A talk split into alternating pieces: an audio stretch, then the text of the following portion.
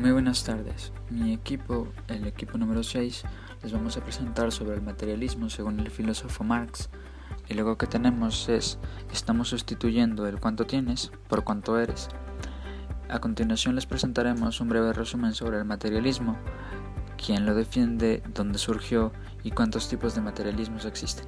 Esperamos que lo disfruten. Muchas gracias.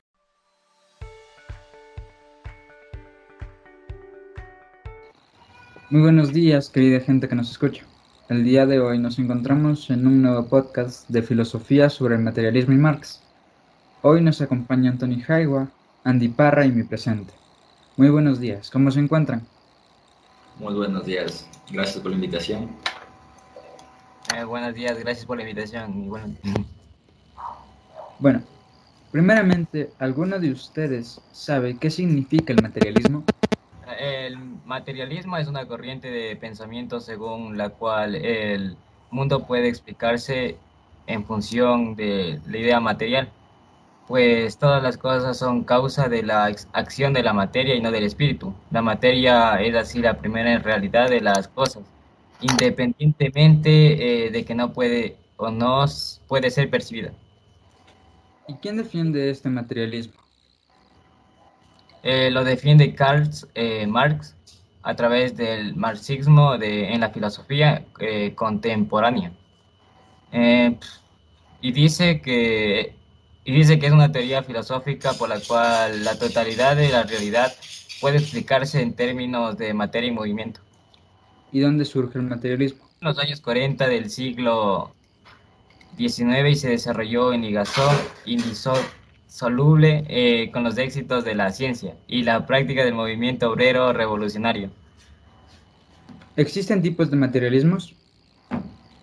Sí existe el materialismo metafísico y el materialismo práctico, el materialismo metódico y el materialismo psicofísico y el materialismo dialéctico. ¿Y en qué consiste cada uno de ellos?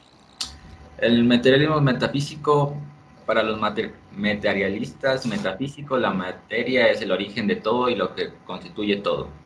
Siguiente, la materialismo práctico. El materialismo práctico o moral sostiene que los bienes materiales le dan a los seres humanos el placer, la salud y la posesión.